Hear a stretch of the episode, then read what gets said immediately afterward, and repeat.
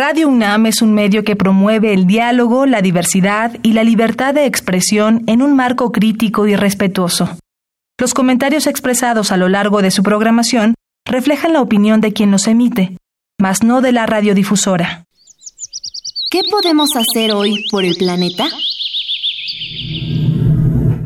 Ten en cuenta que los refrigeradores tienen fuerte impacto sobre el medio ambiente. Si está dentro de tus posibilidades, adquiere un refrigerador ahorrador de energía, pues reduce las emisiones de carbono y de otros contaminantes dañinos provenientes de las plantas generadoras de electricidad que queman combustibles fósiles. Habitare ¿cómo están? Sean bienvenidos a una nueva transmisión de Habitare, Agenda Ambiental Inaplazable. Me da mucho gusto saludarles. Yo soy Mariana Vega y me encuentro como cada semana en compañía de la doctora Clementina Equiva. Hola Mariana, pues eh, yo también aquí estoy muy contenta de recibir en esta ocasión a Angelina Martínez Irizar, que es bióloga de la Facultad de Ciencias e investigadora de nuestro instituto en la hermana República de Hermosillo, Sonora. Bienvenida, Angelina. Muchísimas gracias, Mariana. Muchísimas gracias, Clementina, por la invitación para estar aquí con ustedes el día de hoy. Es un gusto. Muchísimas gracias. También nos da mucho gusto que nos acompañe, doctora. Ustedes, ecófilos, quédense con nosotros, pues en este Habitario hablaremos acerca de ecología en la selva seca de Chamela. Así que continúen con nosotros. Esto es Habitare, Agenda Ambiental Inaplazable. Empezamos. El Instituto de Ecología de la UNAM y Radio UNAM presentan Toma segundos destruir lo que ha crecido en años.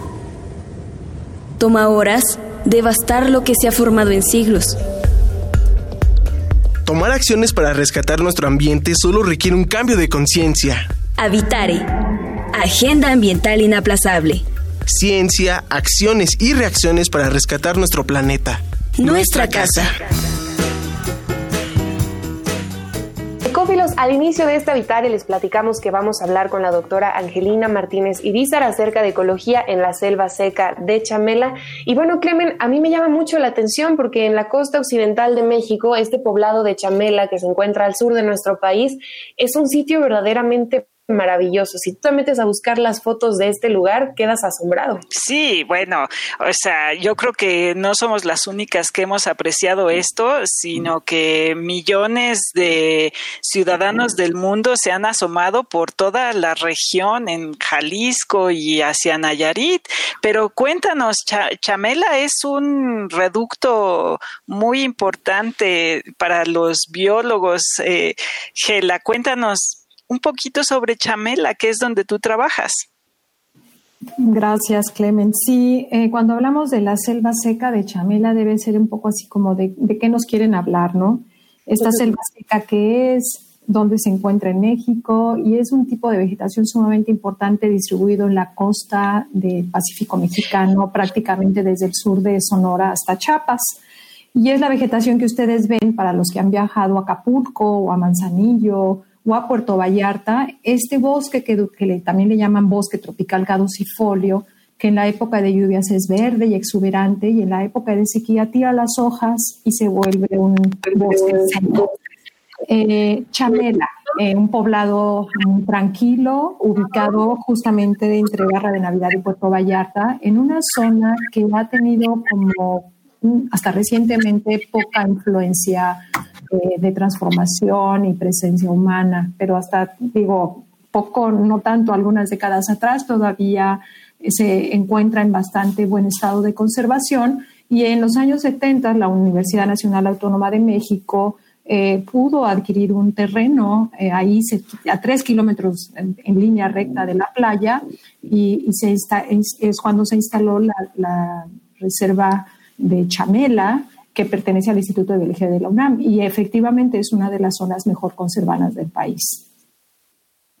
Eh, Cuéntanos un poco, por favor, doctora, ¿qué es lo que hace adentro de esta reserva? Porque, bueno, en México tenemos ejemplos de varias reservas, pero quiero que nuestro público entienda qué es lo que ocurre al interior.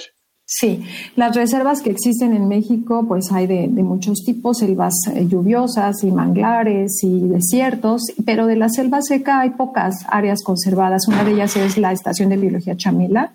Y lo que la hace diferente a, otros sitios del país. Este es un lugar con una alta diversidad de especies de plantas y animales, con un alto número de especies endémicas, es decir, especies que solamente se encuentran ahí. Entonces tiene una alta riqueza que eh, ha llamado la atención de ecólogos y de biólogos y desde los años 70 eh, al inicio la investigación se centró en conocer esta riqueza florística y faunística y más adelante en estudiar las comunidades vegetales ahí presentes y lo que yo estudio, que son los procesos del funcionamiento del ecosistema. Ah, pues esa era la pregunta que te iba a hacer como para que te sigas en el tema, Gela. ¿Cómo estudias un ecosistema completo, no? Porque siempre hablamos de que, bueno, se trabaja este grupo, trabajo mamíferos, trabajo plantas. Yo en mi caso trabajo o trabajé sobre todo muchos eh, musgos y hepáticas. ¿Cómo trabajas un ecosistema complejo como chamela? Sí, es un reto interesante. Cuando estudiamos una especie en particular, vamos y buscamos dónde está ubicada, dónde se distribuye, cuál es el hábitat donde la podemos encontrar y nos concentramos en estudiar la especie y las interacciones que hay con su entorno. ¿Cómo estudiamos un ecosistema? Analizamos otras propiedades del ecosistema, a lo que le llamamos propiedades emergentes, que son el flujo de los nutrientes y la circulación de la energía. Y esto nos lleva a otra escala de análisis todos los protagonistas que están moviendo los nutrientes y la energía son estas plantas y estos animales que tienen interacciones. Y lo que nosotros estudiamos es el movimiento del carbono, del nitrógeno, del fósforo, cómo llega a las plantas, cómo llega al suelo, cómo hay procesos de transformación ahí a través del proceso de descomposición que también lo estudiamos y cómo estos nutrientes son nuevamente utilizados por las plantas para continuar con sus procesos productivos.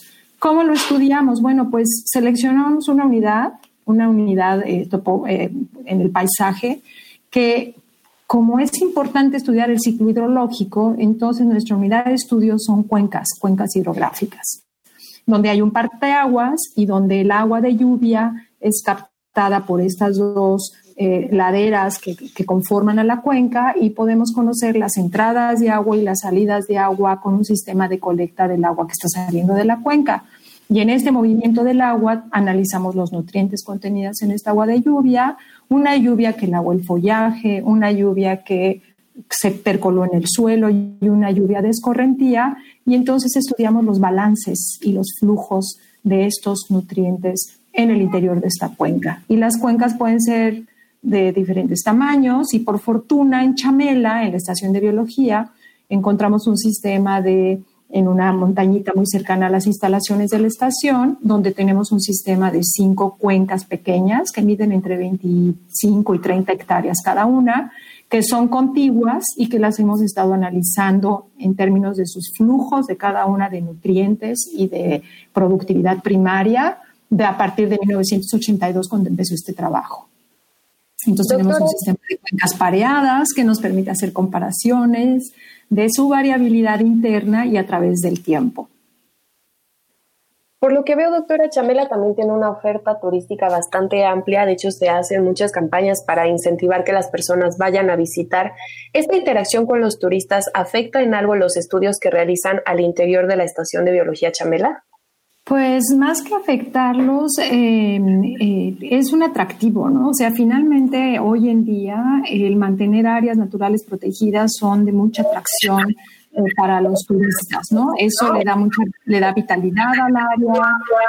no es lo mismo estar en un lugar donde el paisaje está fuertemente modificado por actividades agropecuarias o por plantaciones o por zonas degradadas que tener un área continua de bosque, ecosistema natural en buen estado de conservación. Lo que sí ha repercutido es que la presión del turismo ha exigido que se sigan abriendo áreas cercanas y aledañas a la estación, sobre todo a lo largo de la costa, pues que sí tiene un impacto, ¿no? Sí tiene un impacto porque son actividades humanas que están transformando el ambiente y que como todo está conectado, pues finalmente las emisiones o las alteraciones que hay fuera de la reserva pueden modificar o pueden tener alguna influencia al interior de la reserva. Pero hasta ahora no hemos tenido esta, esta influencia negativa, ¿no? Claro, ahora fíjate, eh, Mariana, lo interesante es lo, una de las cosas que acaba de decir o dijo hace ratito Gela es que ellos empezaron a estudiar desde 1982. Entonces, bueno, haya o no haya eh, visitas turísticas en la zona, pueden incluso quizá percibir un poquito de lo que ha pasado con las zonas turísticas eh, pues aledañas, ¿no? Como decías en Manzanillo o en eh, el mismo eh, Puerto Vallarta o en incluso en Chamela, ¿no? ¿Qué, tanto han aprendido en ese sentido, Gela, como para tener esta perspectiva histórica que a lo mejor no la asocias directamente al turismo, pero pues por ahí puedes decir algo, ¿no? Eh, las reservas siempre tienen un tamaño limitado y quisiésemos que fueran como mucho más amplias en extensión para procurar que se reúnan los requisitos de, espacios para la fauna, ¿no? Que, que, se mueve al interior de la reserva. ¿no? Hay animales grandes, el jaguar, que requieren de grandes extensiones. Entonces, las reservas, eh, por su tamaño, luego limitan que ocurran con éxito ciertos procesos biológicos allá adentro, ¿no? El hecho de que esté en la presión turística alrededor de la reserva y o los ejidos, pues le imponen un límite ya al crecimiento de la reserva. Entonces, es una, o, o, que podamos conseguir nuevas áreas que se añaden, que estén en buen estado de conservación, pero no están conectadas con la reserva. Entonces, en ese sentido, crecimiento demográfico, las zonas urbanas y rurales y el, turismo, pues restringe el tamaño de la reserva.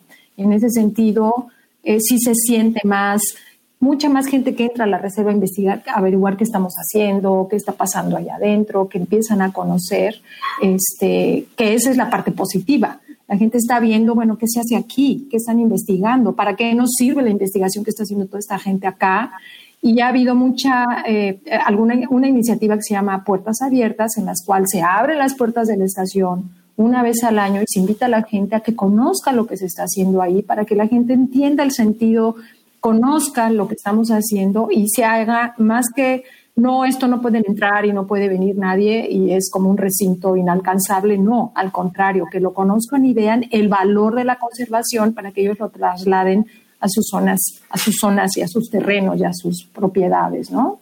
Entonces eso ha sido muy positivo en ese sentido. Claro, y a final de cuentas con lo que nos dice doctora, me, me imagino esta locación de Chabela, de Chamela, las personas que viven allí, ¿es muy grande la población o es pequeña? No, son pequeños ranchos aislados que principalmente están a lo largo de la carretera, pero también eh, los mapas actuales que tenemos del, polígono de la reserva, en su alrededor está, está flanqueado por zonas ejidales, ¿no? Son tierras eh, de, ejidos, de grandes ejidos, que un estudio no eh, más o menos reciente de la doctora Alicia Castillo demostró que todavía hay en estas eh, parcelas de los eh, terrenos de los ejidos eh, una buena proporción, más del 50% de bosque en buen estado de conservación. Entonces, em, la situación es que sí ha sido positiva la presencia de la reserva en la medida en la que se abrió hacia afuera y la gente ha mostrado este interés por conocer eh, qué pasa. A veces también se acercan para hablar de que tienen un problema de alguna plaga o de que encontraron alguna serpiente y la gente está aprendiendo a, acercarse a nosotros para aprender más, ¿no? Qué padre. que eso es interesantísimo, ¿no? Que las personas se involucren, porque al final de cuentas ellos allí habitan, pero tienen una maravilla que gracias a la estación pueden conocer, Clemente. Claro, bueno, y, el conocimiento por sí mismo, ¿no? O sea, ¿qué han aprendido en, en todos estos años, ¿no?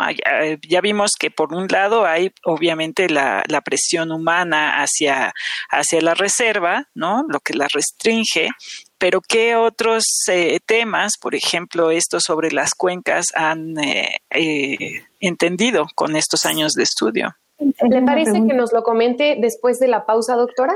Claro que sí, claro que sí, Mariana, con mucho gusto. Muy bien. Perfecto, vamos ahora a escuchar la biodiversidad y yo y seguimos con esta interesante charla con la doctora Angélica Martínez Irizar sobre ecología en la selva seca de Chamela. La biodiversidad y yo.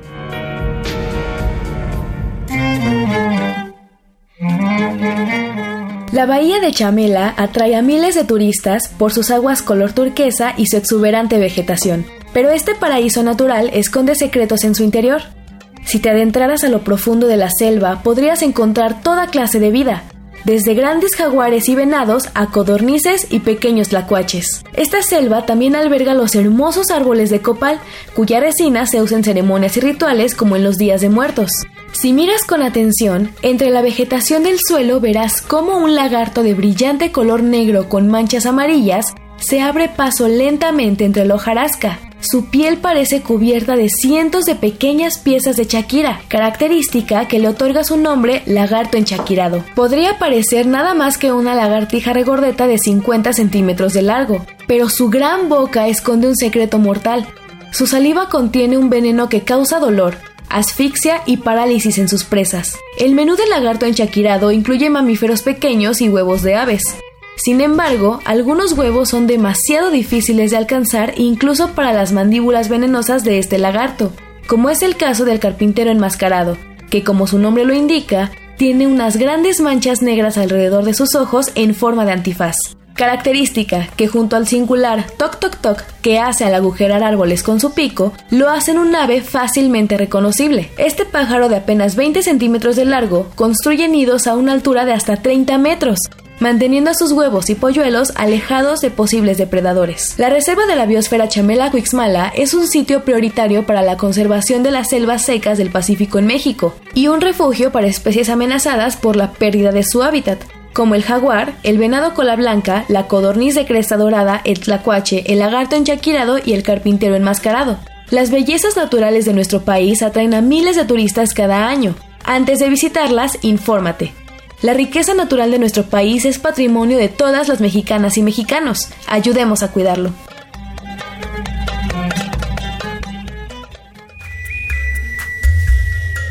Escuchas Habitare Agenda Ambiental Inaplazable. Ecófilos, qué gusto que continúen con nosotros. El día de hoy estamos platicando sobre ecología en la selva seca de Chamela. Estamos conociendo un poquito mejor este asombroso lugar gracias al trabajo de la doctora Angelina Martínez Irizar. Y bueno, Clemen, recordémosle a nuestra audiencia las redes sociales por medio de las cuales nos pueden contactar. Sí, estamos en Facebook, en Instituto de Ecología UNAM, todo junto, en Twitter, arroba y Ecología UNAM, y en Instagram, Instituto-Ecología UNAM. Y bueno, particularmente de la doctora Gela, tenemos en nuestra revista digital Oikos Igual un artículo en el que nos habla un poquito de la conservación de chamela. Entonces hago un paréntesis cultural. Seguimos. Perfecto. Por ahí, si, quieren continuar eh, abundando acerca de esta discusión o quieren conocer más, por allá nos pueden escribir. Y pues bueno, Clemen, doctora Angelina, estamos viendo que ahora la labor que lleva a cabo la estación de biología es muy importante. Por ejemplo, la UNAM tenemos otros, otro ejemplo que sería eh, los TUPSLAS también, ¿no? Y con toda la experiencia acumulada, doctora, también me pongo a pensar que si cada año vemos las catástrofes que causa el cambio climático, ¿De qué manera se ha evidenciado en Chamela? Es decir, ¿ha notado algo que sí sea eh, diferente de mano al cambio climático? Yo, yo creo que sí es justamente un tema que estábamos aquí analizando con mis colegas, eh, eh, esta entrada de huracanes que no tienen precedente en los últimos 50 años. Un huracán Jova en el 2011 que creímos que hizo un impacto catastrófico en la, en la selva, pero cuatro años después entró otro huracán, el huracán Patricia, que fue de dimensiones mayores este sí hizo una alteración muy, muy profunda en el ecosistema y seguimos analizando esa respuesta. Pero lo que hemos visto es que ha habido lluvias fuera de temporada que antes no habíamos eh, observado con tanta frecuencia. Entonces, este sistema, que es un sistema definido por la limitación de agua, está enfrentando estos cambios principalmente de precipitación. Estamos en el trópico, entonces los cambios de temperatura no son tan dramáticos como los cambios de precipitación y la influencia de grandes huracanes que alteran el dosel y, hay caída de árboles y hay una entrada fuerte de material orgánico al suelo, eh, con la probabilidad de que pudiera haber incendios, como lo que está pasando en California. Entonces, estos son aspectos que estamos empezando a, a entender un poquito mejor, pero todo es gracias a los 30 años de estudio sostenido de largo plazo de cómo funciona un sistema que nos habla de cuál es su nivel de variabilidad natural, y esa es nuestro referente, porque si no tienes con qué comparar, Entonces, ¿cómo sabemos si se va a recuperar o no el ecosistema o cómo está respondiendo al cambio climático global? Claro, fíjate, y es súper interesante porque, bueno, alrededor de la investigación que hace el equipo de Gela, pues eh, se van eh, juntando investigaciones de otros jóvenes que quizá quieren entender qué pasa con algunas plantas, ¿no? Por ejemplo, eh, yo he observado digo, esta es observación casual, pero nosotros que nos hemos movido por casi 40 años hacia Huastepec, en donde mi familia tenía, tiene una casa, eh, ves a los cazaguates, que son un tipo de árbol que existe también en Chamela, que cuando yo era chica veía que florecían y no había, no tenían una sola hoja y ahora los ves que mantienen las hojas y al mismo tiempo están floreciendo. Entonces es una señal de, eh, por ejemplo, estas lluvias que de repente caen fuera de temporada, ¿no, Gela? Así es, Clemen. De hecho, las lluvias fuera de temporada, lo que, bueno, este es un bosque limitado por agua, entonces es muy agradecido con la lluvia, vamos a ponerlo en esos términos.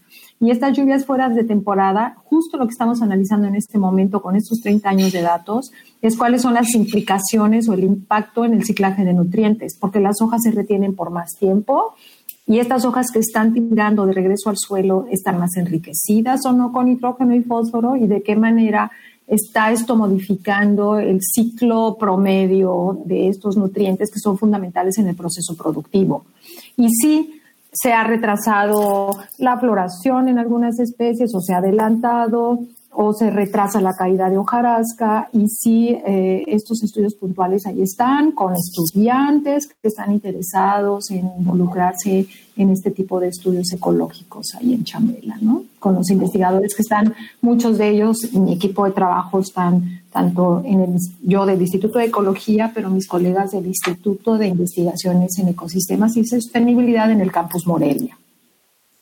Wow, doctora, me gustaría que nos compartiera, porque nos queda un poco de tiempo del programa, a modo personal, ¿qué se lleva o qué experiencia tiene de estar trabajando en este maravilloso lugar? Además, con la importancia biológica que nos comenta, ¿qué nos puede compartir? ¿Qué, le gusta más de trabajar en esta estación de biología? Claro, y yo eh, en paréntesis voy a decir que, eh, bueno, Gela es una inspiración porque es de nuestras primeras ecólogas de México. Gracias, Clemen. Al contrario, es, es eh, es un aprendizaje continuo. Eh, Chamela realmente es como un paraíso. Ir a Chamela y estar en las instalaciones de la UNAM, que son fabulosas ahora. Cuando yo iba, pues no había ni luz y era una planta diésel y había que eh, ver cómo guardábamos la comida. Estoy hablando de principios de los 80. Pero ahora están todas las facilidades que nos permiten generar conocimiento, estar en la selva, oír sus ruidos, ver su dinámica, caminar en la selva es realmente muy inspirador.